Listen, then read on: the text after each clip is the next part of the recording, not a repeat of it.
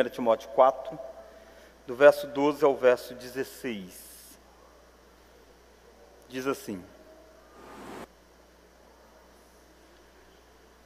Ninguém despreze a tua mocidade. Pelo contrário, torna-te padrão dos fiéis, na palavra, no procedimento, no amor, na fé e na pureza. Até a minha chegada, aplica-te à leitura, à exortação, ao ensino. Não te faças negligente para com o dom que há em ti, o qual te foi concedido mediante profecia, com a imposição das mãos do presbitério. Medita estas coisas e nelas ser dirigente para que o teu progresso a todos seja manifesto. Tem cuidado de ti mesmo e da doutrina.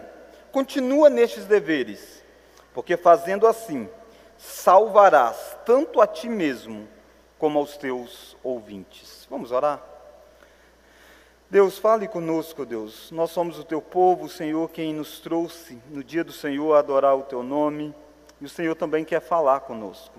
Por isso, ilumina a nossa mente, abre o nosso coração, leve a nossa mente, ó Deus, a perceber as grandezas da tua palavra.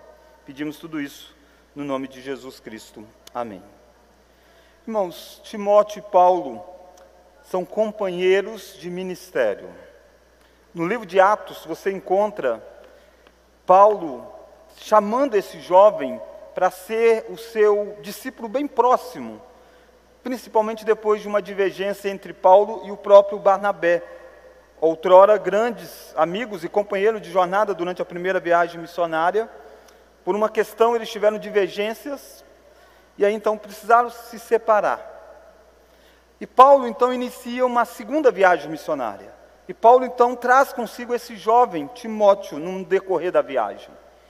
E Timóteo é um jovem filho de uma mãe judia que tinha sido criado debaixo da, dos ensinamentos do Antigo Testamento, mas filho de um pai gentil. Por esta razão, Timóteo outrora não tinha sido circuncidado. E no decorrer da jornada, Paulo acaba circuncidando Timóteo. Mas Timóteo é alguém que Paulo passa a investir bem de perto na vida de Timóteo. E Timóteo teve alguns privilégios, que é aprender de perto de grandes homens. Se você atua em determinadas áreas da vida, com certeza você tem uma ou outra pessoa que você admira ou que outrora você aprendeu muito com essa pessoa. E quando a gente tem a oportunidade de conviver mais de perto, nós aprendemos ainda mais com esta pessoa. Eu tive o prazer, por exemplo, de ter sido ovelha e depois ter sido tutelado pelo pastor Francisco durante toda a minha jornada de seminário, pastor fundador desta igreja. E sem sombra de dúvida, foi um outro seminário à parte. Eu aprendi demais em conviver com ele, em aprender com ele, ter tido um tutor que acompanhasse ao longo da jornada. Timóteo tem um privilégio de ter um tutor que é o apóstolo Paulo maior do que qualquer outro tutores, porque o apóstolo Paulo era inspirado pelo próprio Deus, um apóstolo que escrevia vindo coisas diretas de Deus. Mas Timóteo foi alguém que foi colocado em algumas regiões para poder auxiliar o ministério de Paulo, e em alguns momentos ele ficava sozinho naquelas igrejas. Paulo agora está longe fisicamente de Paulo, de Timóteo, melhor dizendo. Paulo está escrevendo a Timóteo, porque Timóteo está numa região chamada Éfeso, uma igreja, a igreja de Éfeso. Mas Timóteo começa a fraquejar diante dos desafios. Não importa os grandes mestres que nós tivemos, quando nós encaramos os desafios, todos nós corremos o risco, muitas vezes, de sucumbir diante das lutas. E Timóteo está assim. Timóteo tem alguns empecilhos na sua jornada. As pessoas consideravam Timóteo muito novo. Você pode ver aqui que Paulo chega a dizer para Timóteo: ninguém despreza a tua mocidade. Mas a mocidade de Timóteo era uma mocidade aí em torno de 30 40 anos, o que na nossa cultura não é tão jovem assim, né? Eu estou com aí chegando aos 30, 30 alguma coisa, não, 36 anos. Eu não sei se você me considera jovem ou não, né? Tomara que considere jovem. Tomara. Na cultura judaica, na casa dos 30 a 40, era jovem ainda, era moço ainda. E alguns questionavam, inclusive, esse fato de Timóteo ser muito jovem para estar liderando a cidade de Éfeso, as igrejas, a igreja em Éfeso. Mas como que Paulo vai lidar para encorajar esse jovem a causar impacto no seu tempo e na sua geração? E é sobre isso que eu gostaria de conversar com você nessa noite. Como podemos impactar a nossa geração? Nós somos inseridos nos mais diferentes desafios da vida. E como que nós podemos de fato brilhar neste mundo? Como que nós podemos de fato ser alguém que marca nosso tempo e a nossa época? Nós ainda estamos no início de um novo ano. E a, o início de novo ano sempre traz grandes expectativas. Mas a maior delas precisa ser a expectativa de podermos viver uma vida que glorifique o nome de Deus, uma vida que cause impacto nas pessoas. E é isso que Paulo então vai nos ensinar nesta noite. Como podemos impactar a nossa geração. Eu quero olhar com você dois, dois pontos apenas de como que nós podemos impactar a nossa geração. E a primeira lição é pelo exemplo. O exemplo é extremamente importante. As pessoas estão nos vendo e as pessoas reproduzem o nosso comportamento. Nós ensinamos por palavras, sem sombra de dúvida, principalmente a questão do Evangelho. É impossível alguém crer em Cristo sem que haja uma pregação do Evangelho, uma fala articulada das verdades do Evangelho. Mas nós também precisamos levar junto com a nossa fala o exemplo.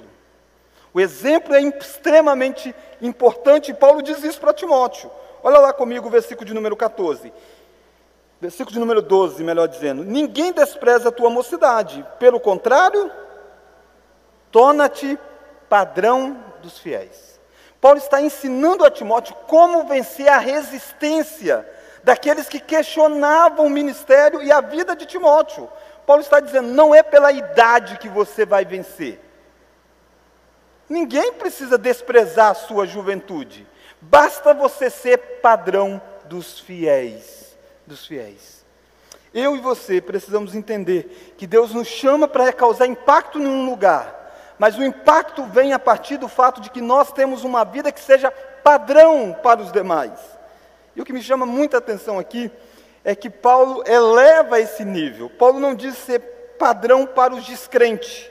Paulo diz ser padrão dos fiéis, dos próprios crentes.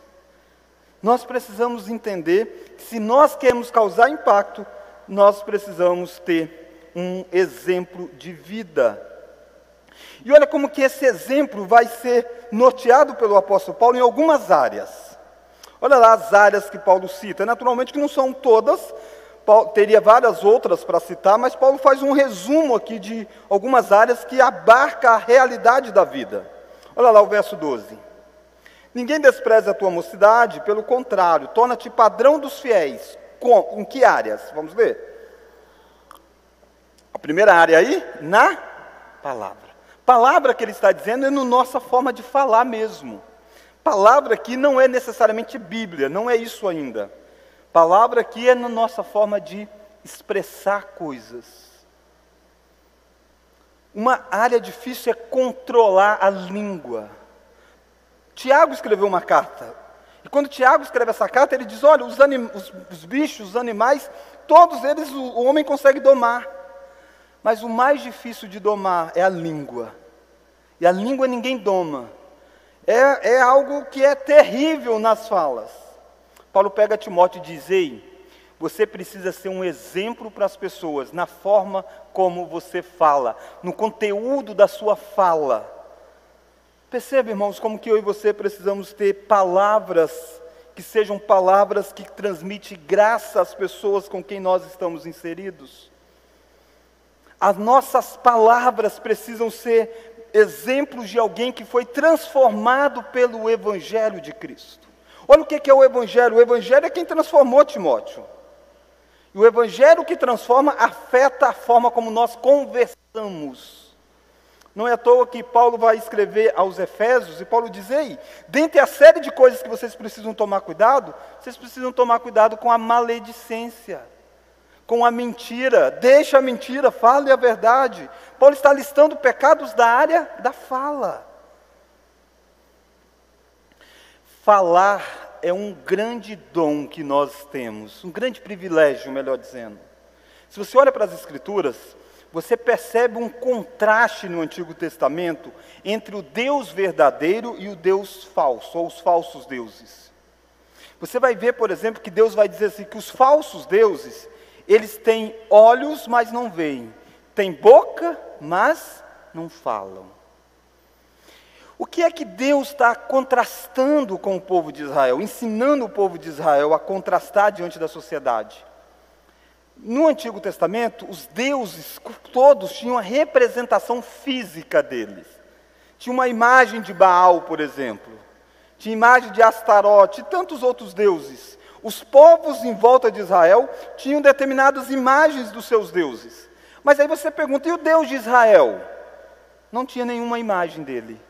Ninguém conseguia ver nada que pudesse representar esse Deus.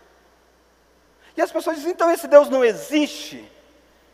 Não, esse Deus existe. E o contraste é exatamente que esse Deus que não aparecia, ele falava.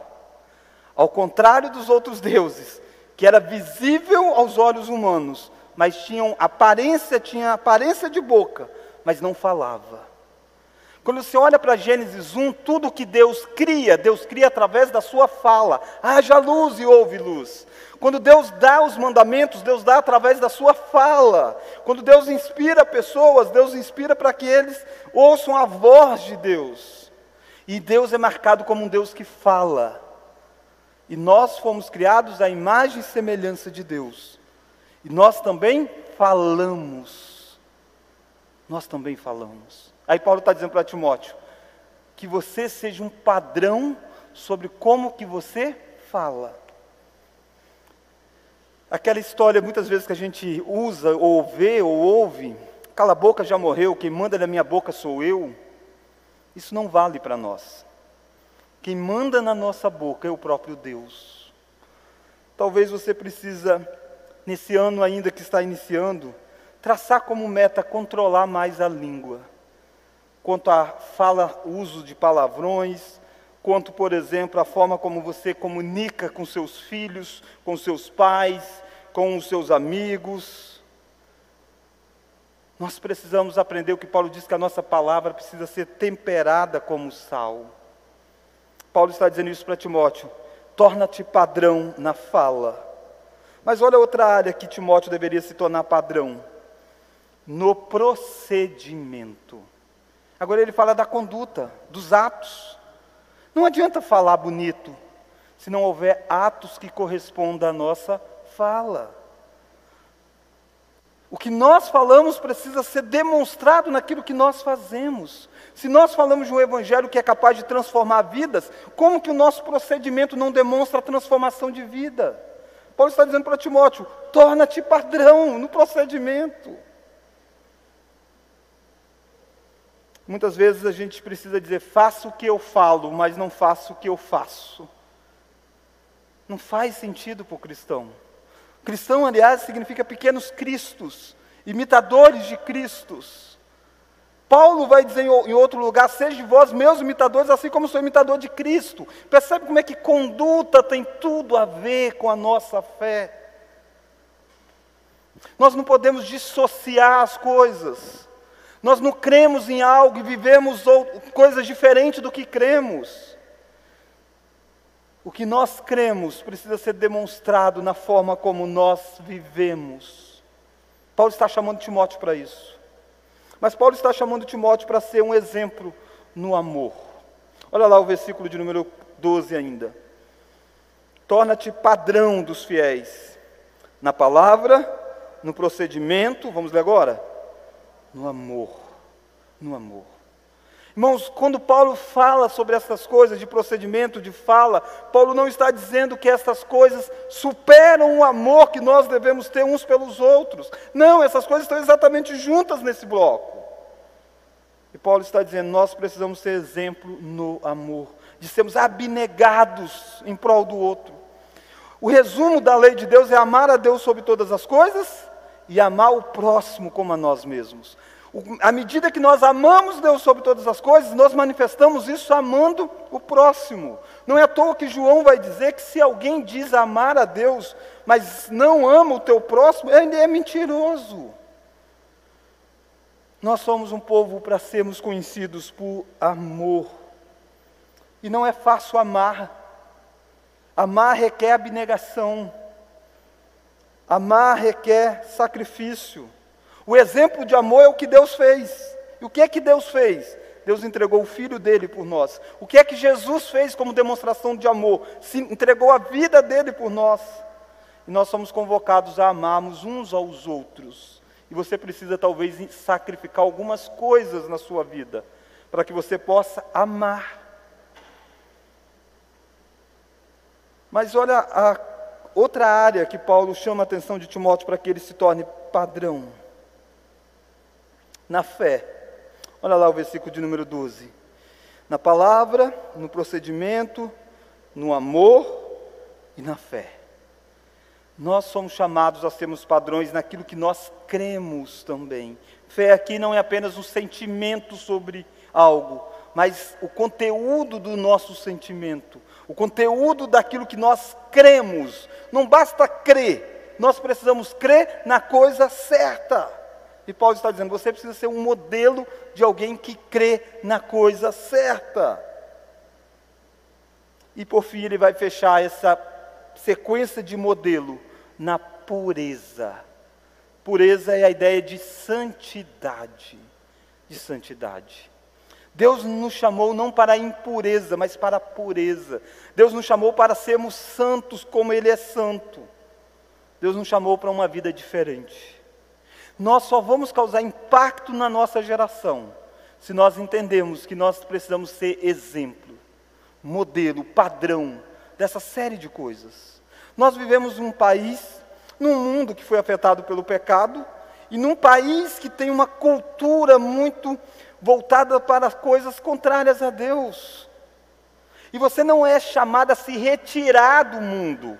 Não, você é chamado exatamente para ser sal e luz do mundo. Mas como que você faz isso? É saindo em bloco na igreja, na rua? Hum, pode ir, mas não é assim que você vai causar impacto. Você vai causar impacto é no seu exemplo. Óbvio que você pode ir com a igreja evangelizar lugares, não há nada de errado com isso.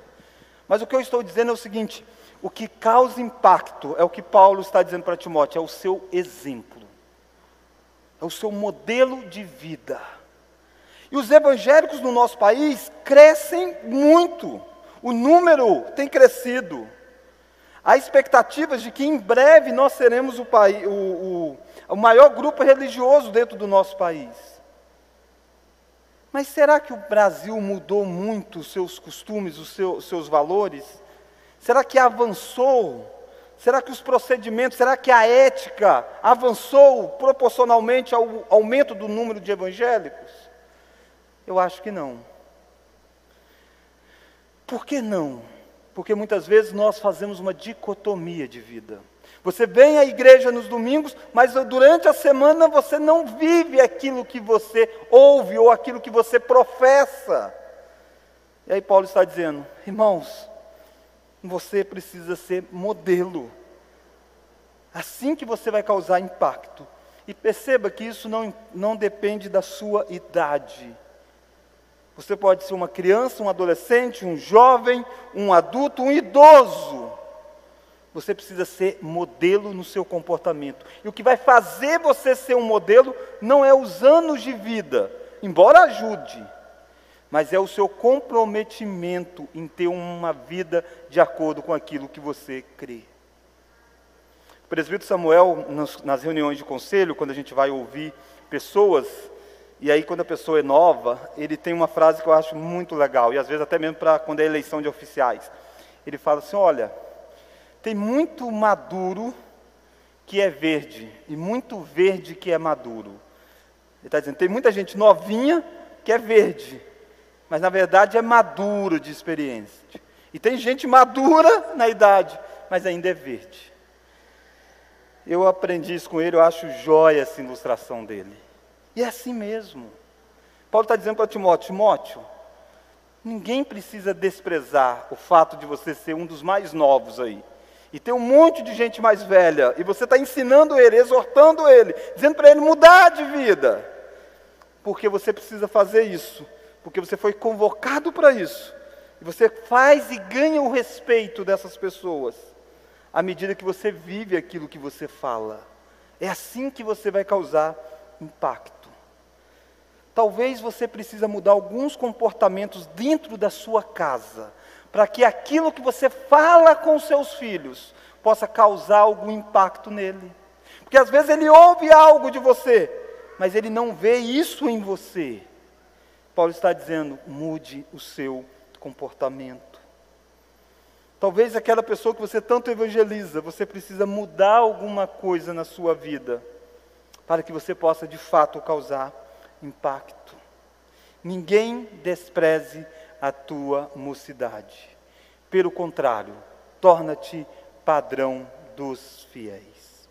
Mas a segunda e última lição, como é que nós então causamos impacto? Primeiro, pelo nosso exemplo. Segunda lição, pelo exercício efetivo do nosso dom. Volta lá para Timóteo capítulo 4.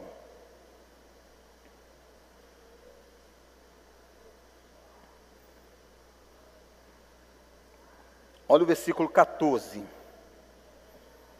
Se a conduta é importante, o exercer de forma efetiva o nosso dom também é extremamente importante para que nós possamos causar impacto. Olha o verso 14, vamos ler?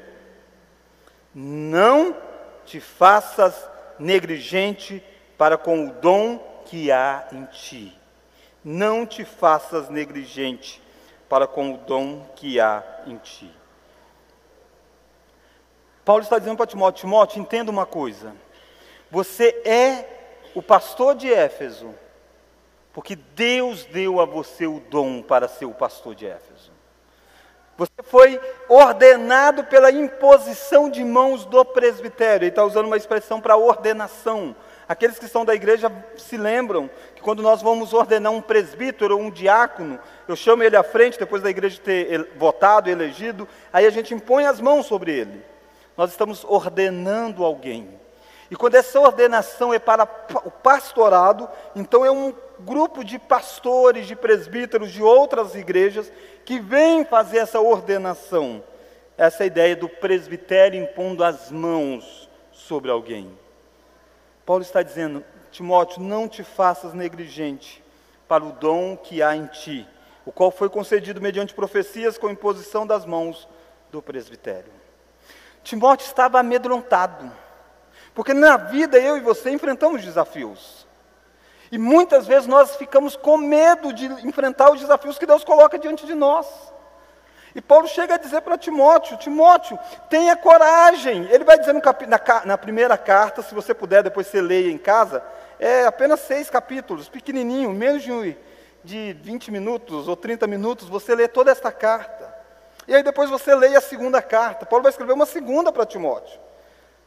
E Timóteo era alguém que tinha alguns traços de personalidade que dificultavam um pouco. Um deles é a timidez. Timóteo era tímido. A outra questão era a dificuldade com a própria saúde. Timóteo tinha uma saúde debilitada. Em um lugar, Paulo chega a dizer para Timóteo: Olha, tome vinho por causa das suas constantes enfermidades. Fisicamente, Timóteo não era tão forte.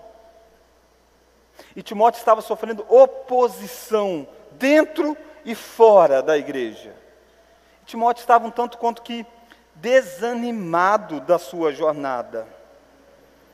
Olha, por exemplo, o capítulo 1 de Timóteo, só para você ver esse contexto. Olha o capítulo 1 de Timóteo.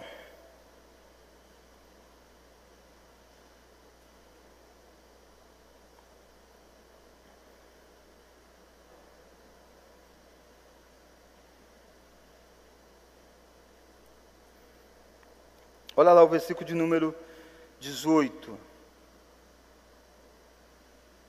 Olha o verso 18, vamos ler. Este é o dever de que te encarrego, ó filho Timóteo.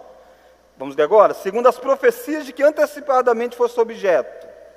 Combate, firmado nelas o bom combate. Percebe logo no primeiro capítulo da carta, Paulo tem que dizer para Timóteo: Timóteo, combate o bom combate.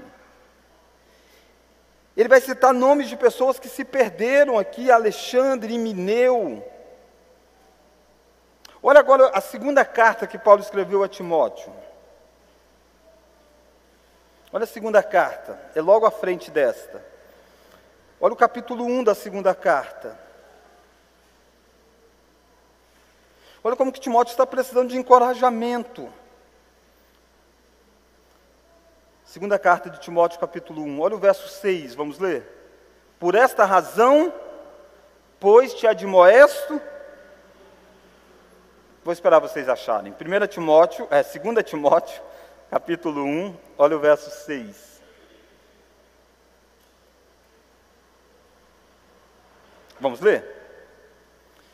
Por esta razão, pois te admoesto, reavives o dom de Deus que há em ti, pela imposição das minhas mãos. Percebe? Ele está dizendo, você precisa reavivar isso. Por que, que ele precisa reavivar? Porque ele está abatido, ele está prostrado. Olha o versículo 7, porque Deus não nos tem dado espírito de covardia, mas de poder, de amor, de moderação. Ele está dizendo: Deus não nos deu espírito para sermos covardes, não, Timóteo. Olha o versículo 8: Não te envergonhes, portanto, do testemunho do nosso Senhor, nem do seu encarcerado que sou eu. Pelo contrário, participa comigo dos sofrimentos a favor do Evangelho, segundo o poder de Deus. Quando Paulo escreve a segunda carta, Paulo está preso em Roma. E a acusação que veio sobre Paulo foi de que ele tinha incendiado, ele tinha sido um dos líderes, porque os cristãos foram acusados de ter incendiado Roma. E Paulo é um dos grandes apóstolos. E Paulo está preso em Roma. Paulo é um encarcerado, considerado como um malfeitor. E pensa Timóteo lá em Éfeso. O mestre dele, o tutor dele, está preso acusado por causa das crenças, da pregação que ele tinha. Timóteo está amedrontado. Timóteo está um tanto quanto que balançado. Paulo está dizendo: não se envergonhe, Timóteo, do testemunho do nosso Senhor e Salvador Jesus Cristo. Volta agora para o capítulo 1, da, a primeira carta, melhor dizendo, o capítulo 4. Perceba porque Timóteo precisa ser constantemente lembrado de que ele tem um dom dado por Deus. E ele não pode ser negligente. Olha o verso 14. Vamos ler de novo? Não te faças negligente para com o dom que há em ti. Provavelmente, talvez um ou outro aqui tenha o dom do pastorado, mas provavelmente você talvez não tenha o dom do pastorado. Mas você tem um dom se você é do corpo, da igreja de Cristo Jesus. Todos nós que estamos na igreja de Cristo Jesus, nós temos dons, porque quando Jesus subiu aos céus, ele venceu todas as batalhas e ele concedeu dons aos homens. E nós temos dons dados por Deus. A pergunta é: você tem sido negligente no uso do seu dom? Como que você vai impactar a sociedade? Exercendo o seu dom. Não te faças negligente para com isso. Mas que você se lembre que Deus deu a você algumas capacidades e você precisa exercê-la para o bem da sociedade e para a glória do nome de Deus.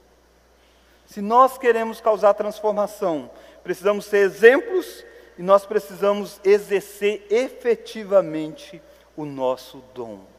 E a minha pergunta é: qual é o seu dom? E você tem exercido você tem dado é, empenho nisso ou você tem deixado de lado? Olha como que nós devemos então exercer esse dom. Olha o versículo 13.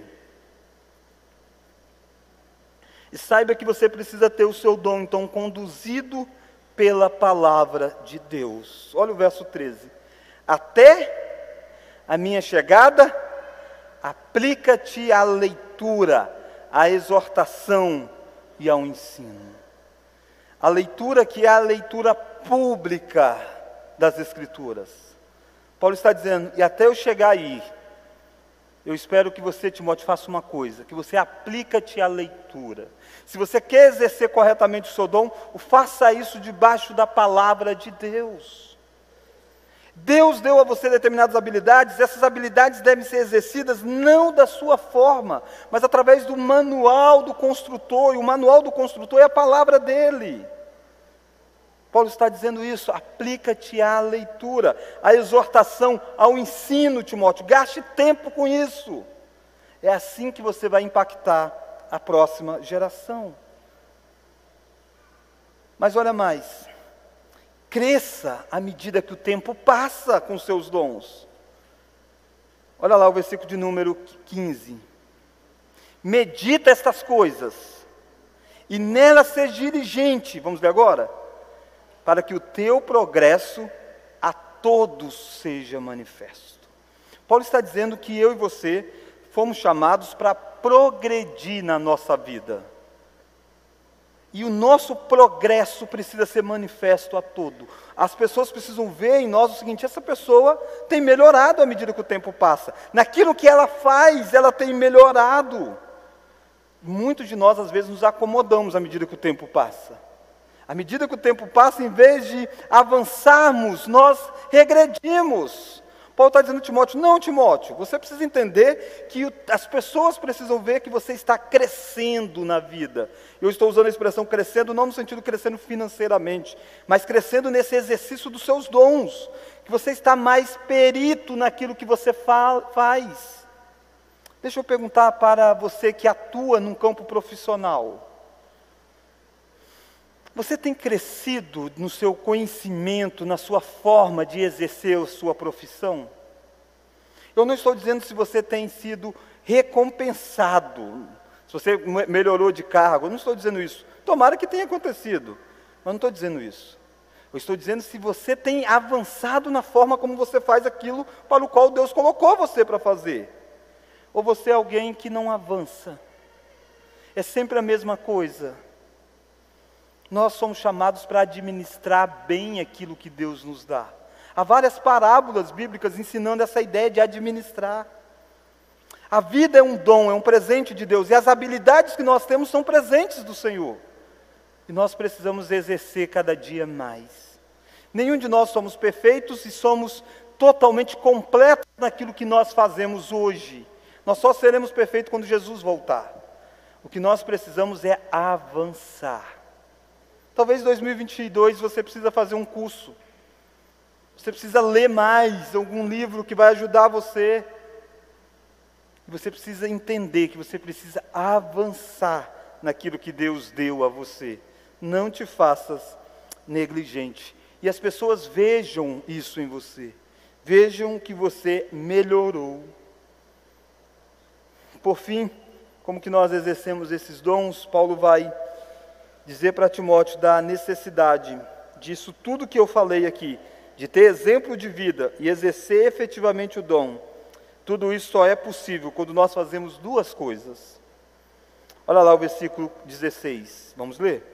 Tem cuidado de ti mesmo. É interessante isso. Paulo está dizendo para Timóteo, que é aquele que cuida dos outros.